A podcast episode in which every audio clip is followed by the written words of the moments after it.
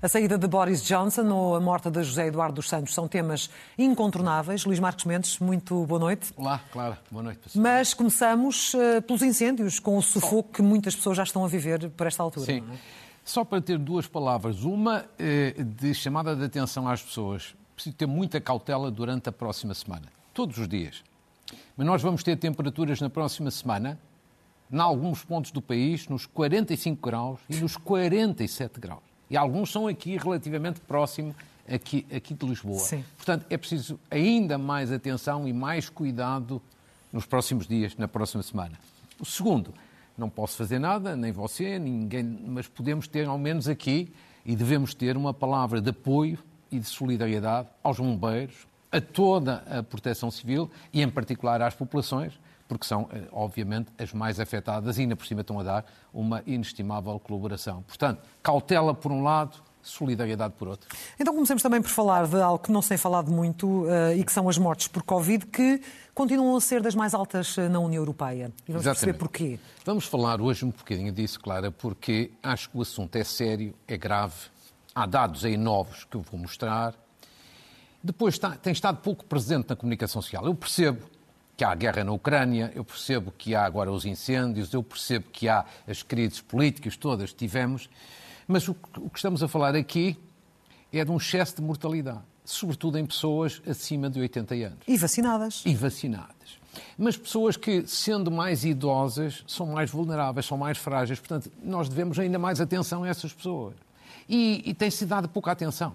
E a Direção-Geral de Saúde vai ter que intervir aqui. Comecemos pelos números para as pessoas verem a realidade. Em termos comparativos com o que se passa na Europa, somos, por milhão de habitantes, em número de óbitos, somos o terceiro país pior da União Europeia. Pior do que nós só Malta e a Grécia. E se este quadro fosse exibido há uma semana atrás, éramos mesmo o pior. Portanto, a situação está menos má, mas continua muito má. Muito má. Segundo, comparando a realidade de hoje, desta semana e destas últimas semanas com a mesma semana homóloga do ano passado, a situação é relativamente muito, é bastante má. Ou seja, ali o que temos na coluna à esquerda a encarnado são 18 óbitos na última semana de junho do ano passado. 18 óbitos numa semana. Depois, as quatro colunas ali a branco são estas últimas quatro semanas. Sim. Mesmo esta última semana, são sete vezes mais mortos do que há um ano. Sim. Isto é uma calamidade que não é justificável. E aqui chegados, as pessoas perguntarão: mas quem é que é culpa? E eu gostava de mostrar aqui as palavras de um especialista, não sou eu que não sou especialista, de um especialista que diz que esta situação é lamentável e que pode ser feito mais, porque agora, ao contrário do que acontecia no passado, há medicamentos para ajudar, os chamados antivirais. Vejamos. Ou seja, muitas destas vidas poderiam ter sido poupadas. Exatamente. É o que diz um especialista que, que trago aqui, que publicou há poucos dias um artigo de opinião no Jornal Público, o professor João Carlos Wink, que é pneumologista e professor da Faculdade de Medicina da Universidade do Porto, e que diz isto com as armas terapêuticas antivirais que temos agora ao nosso dispor, não é aceitável esta mortalidade. Ele escreveu isto há poucos dias, quando Portugal ainda estava pior do que está neste momento. E diz mais: até hoje só foi dispensado um tratamento com Paxlovid, é assim que se chama, em Portugal, um dos antivirais mais eficazes que se destina a evitar que a doença evolua para internamento ou morte. Isto é uma acusação séria, uma chamada de atenção, porque eu acho que ele faz uma crítica construtiva. E diz ainda mais: as indicações tão restritivas da Direção-Geral de Saúde devem-se apenas à existência de estoques muito reduzidos dos fármacos.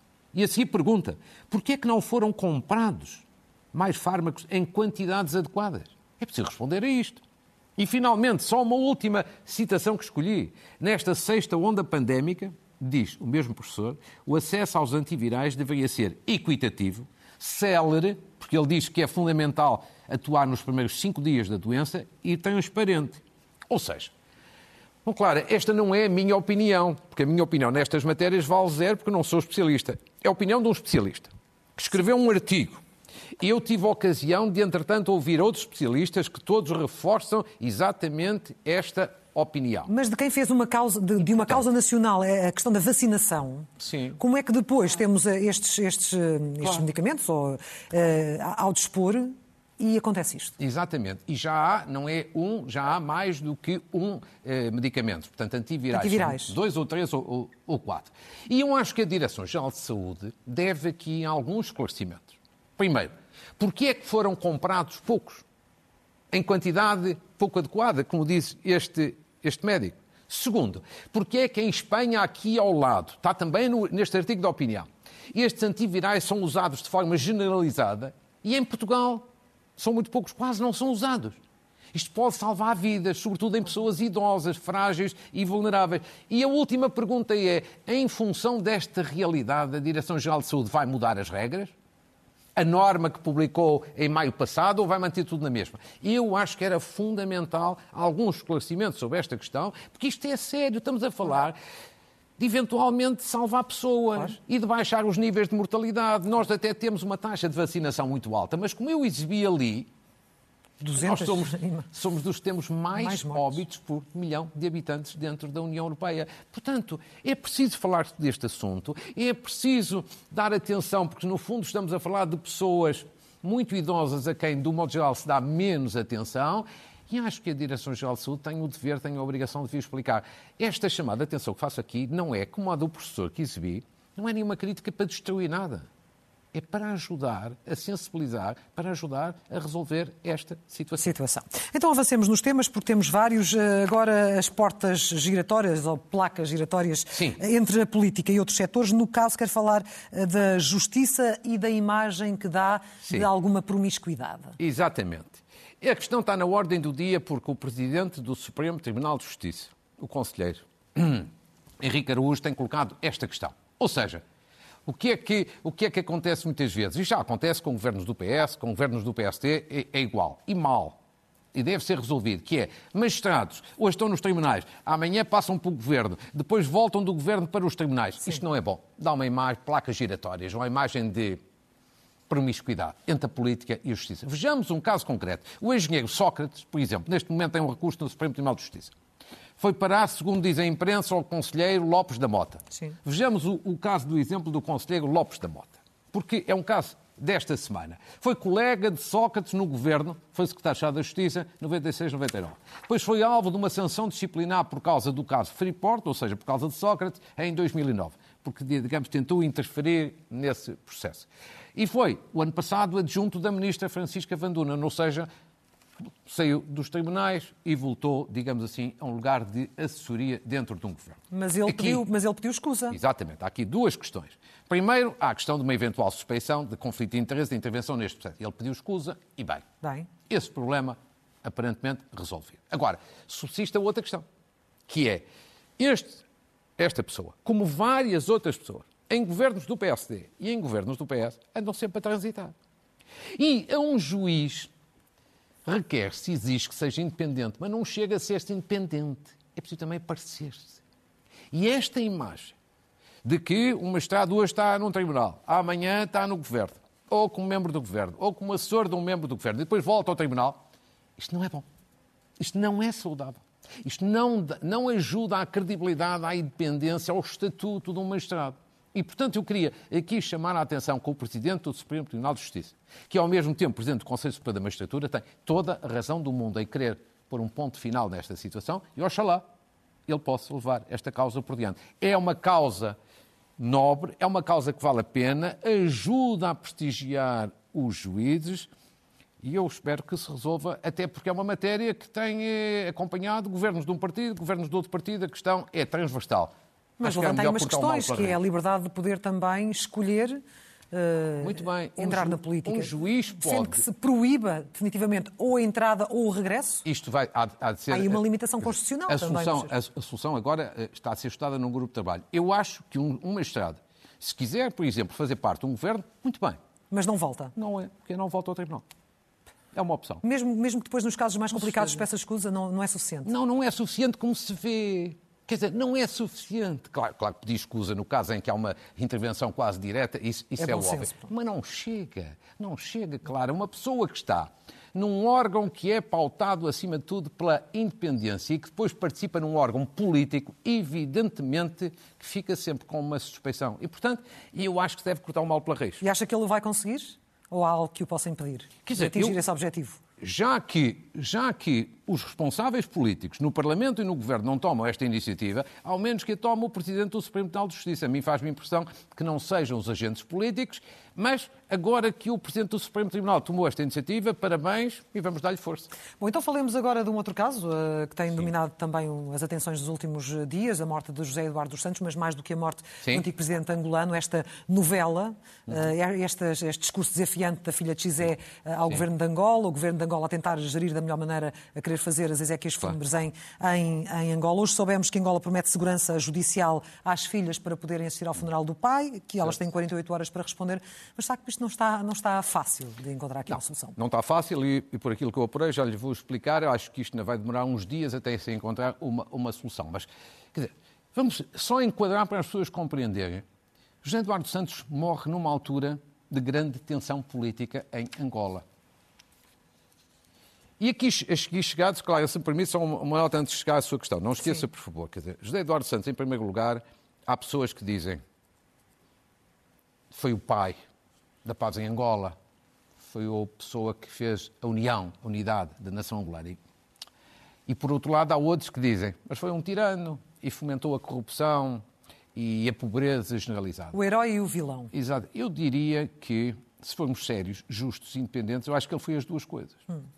Acho que não, não é correto, nem é isento, nem é independente valorizar uma parte e esquece, esquecer a outra. E eu acho que ele teve um papel notável a fazer a paz, acabar com a guerra civil brutal de 30 anos em Angola e teve um papel também notável construir a unidade da nação angolana. Agora, ao mesmo tempo, evidentemente, no mínimo favoreceu muito a corrupção, o nepotismo e a generalização da pobreza. Claro que eu chamo sempre a atenção. Os angolanos valorizam sobretudo as camadas mais pobres, a primeira parte, que foi o homem do fim da guerra. E porque a corrupção em África não é a mesma coisa que na Dinamarca ou na Suécia ou não.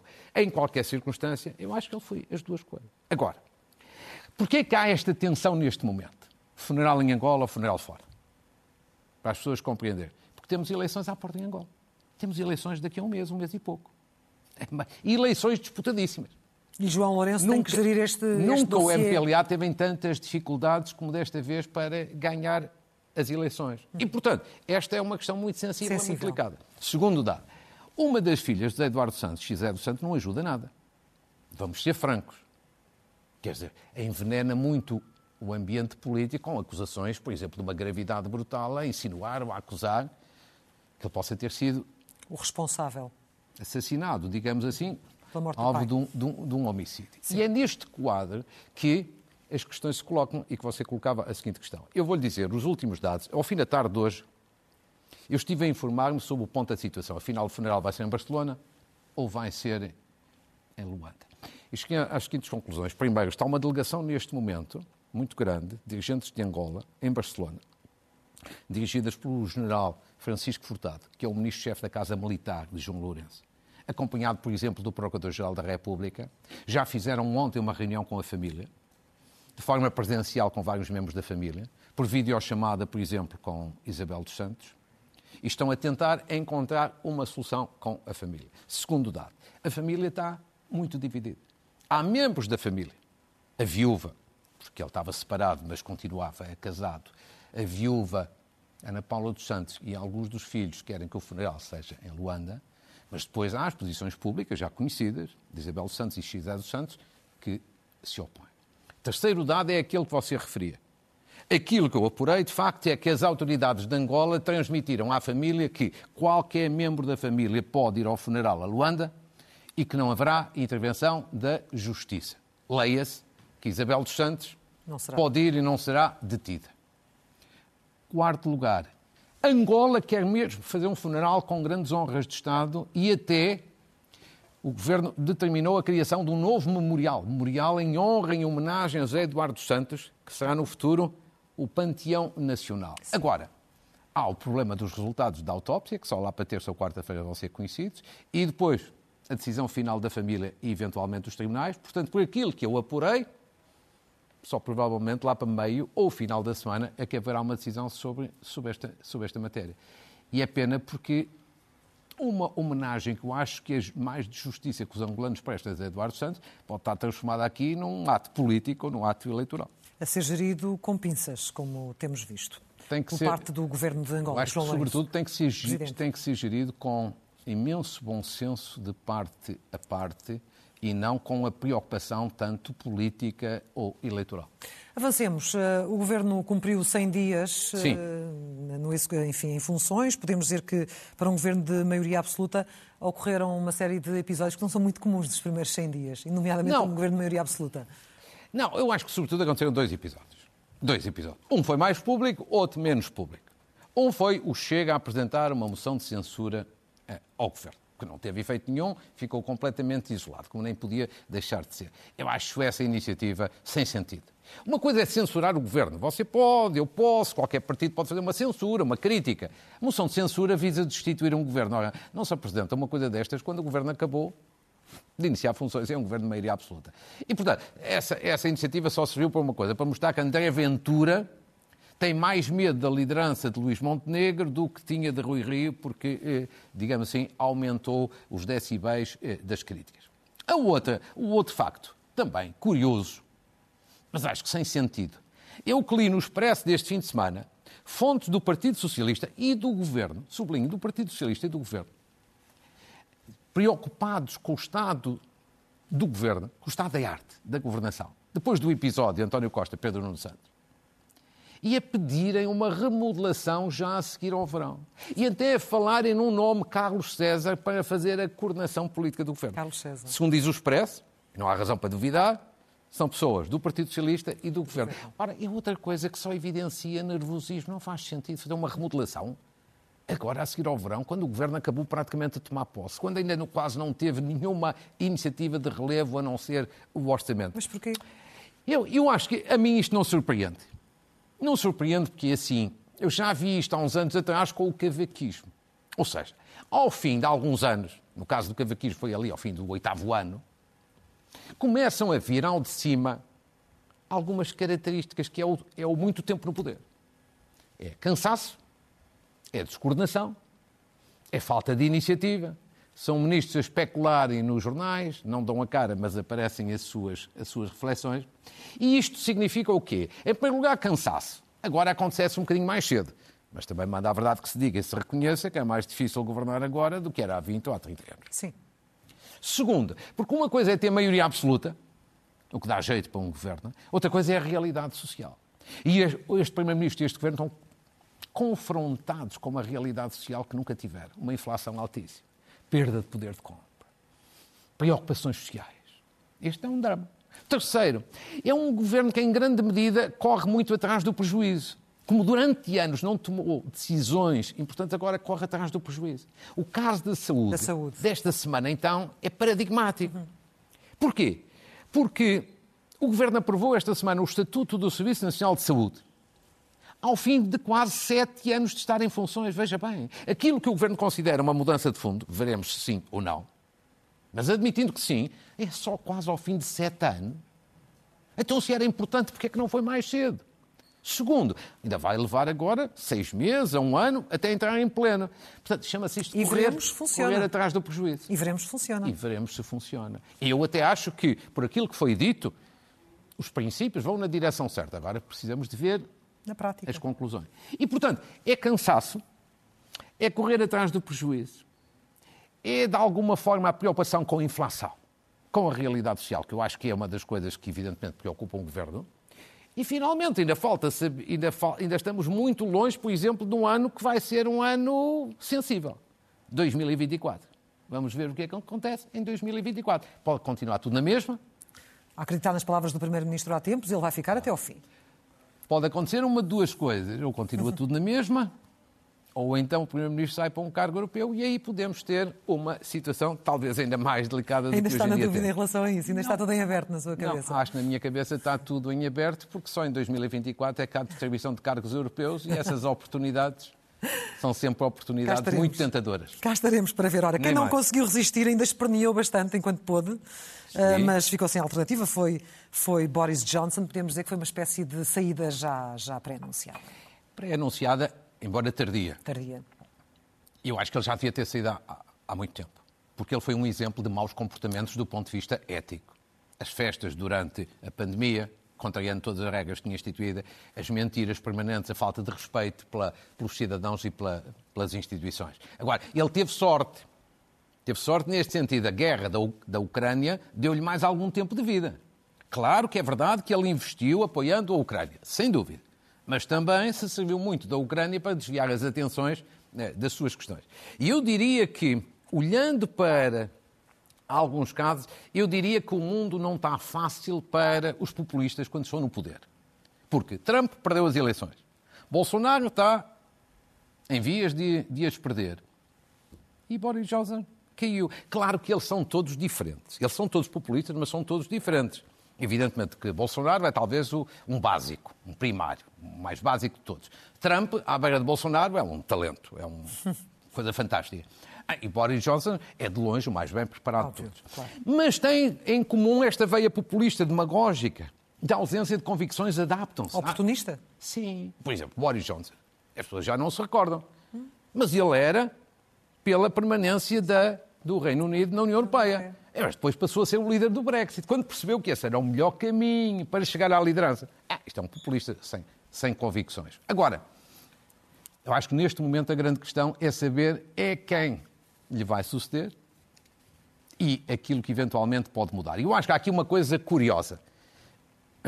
Não é a primeira vez que um partido destitui um líder e primeiro-ministro. Não é a primeira vez.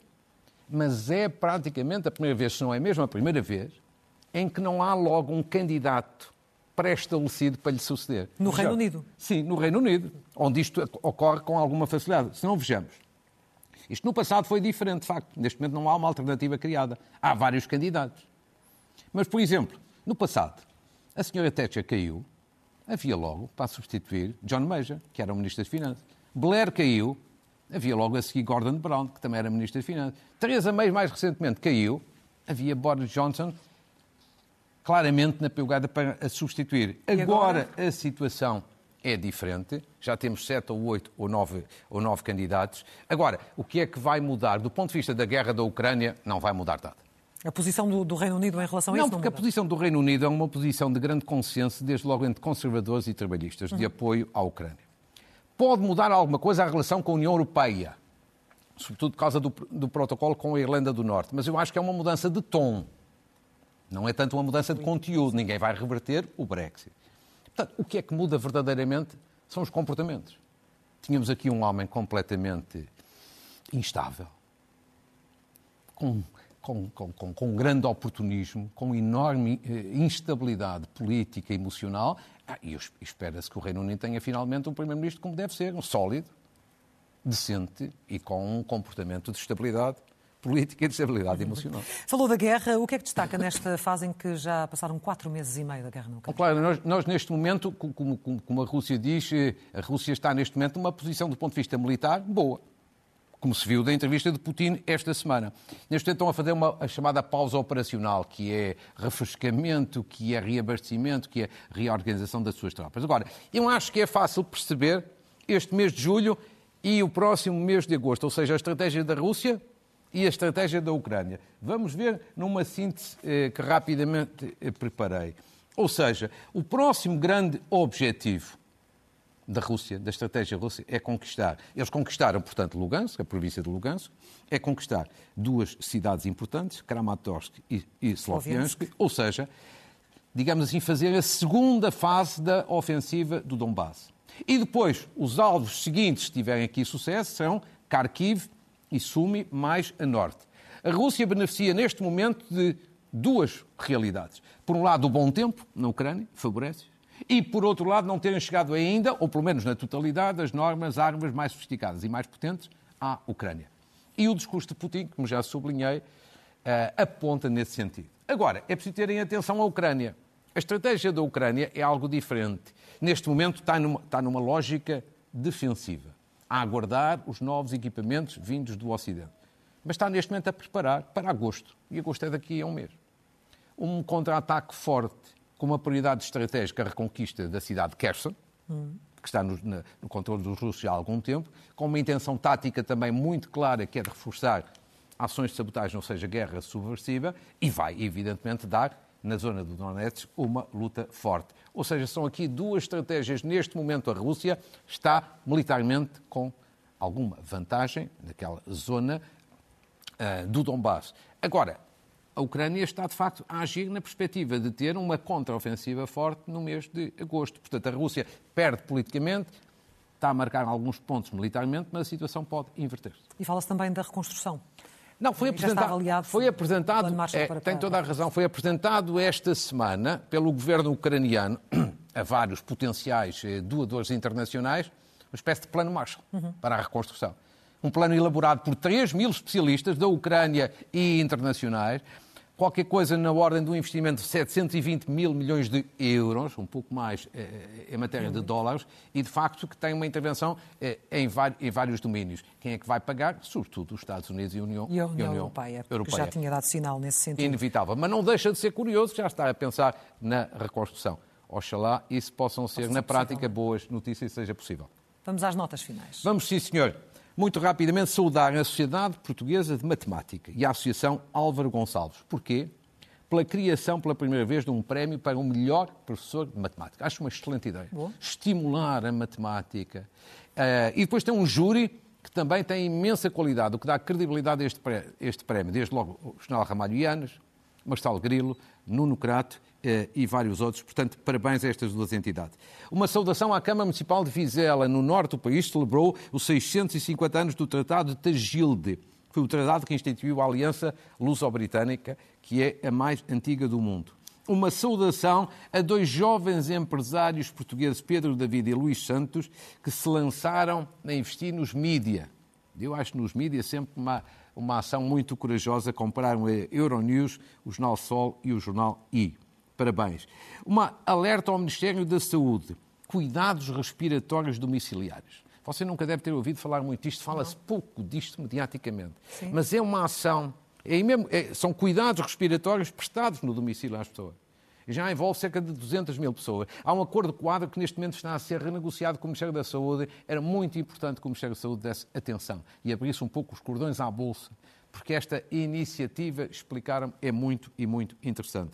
Uma Antes de concluir, uma saudação à Maria João Avilés, que recebeu há cerca de uma semana um prémio muito interessante e justíssimo, prémio Dona Antónia, ela que é, Maria João Avilés, uma grande senhora e uma grande jornalista, e eu queria também aqui fazer esta Sim, saudação. E concluindo com a apresentação de um livro muito interessante, Animais e Pessoas, já estamos a ver coordenação de Mário, Mauro Paulino. Que eu é, conheço esse livro. É, eu, eu, sei que você conhece, mas os espectadores não sabem. É, Fizeram-lhe chegar esse livro. Foi. Não sabem porquê. Eu vou explicar. Mauro Paulino, acho que é colaborador. Sim, sem dúvida, é? sem dúvida. Sandra Horta e Pedro Emanuel Paiva, um pós-fácil do juiz desembargador Edgar Taborda Lopes. E tem uma coisa é muito curiosa, que é um prefácio da jornalista Clara de Souza. É verdade, sabe. E vou-lhe dizer, eu li durante esta semana, o seu prefácio é muito bonito, é muito comovente. Eu não sabia dessa sua relação tão forte e com tão intensa com, os, animais. animais. e do que sofreu aqui com. E esse livro é interessante na forma como eles, que são uh, psicólogos uh,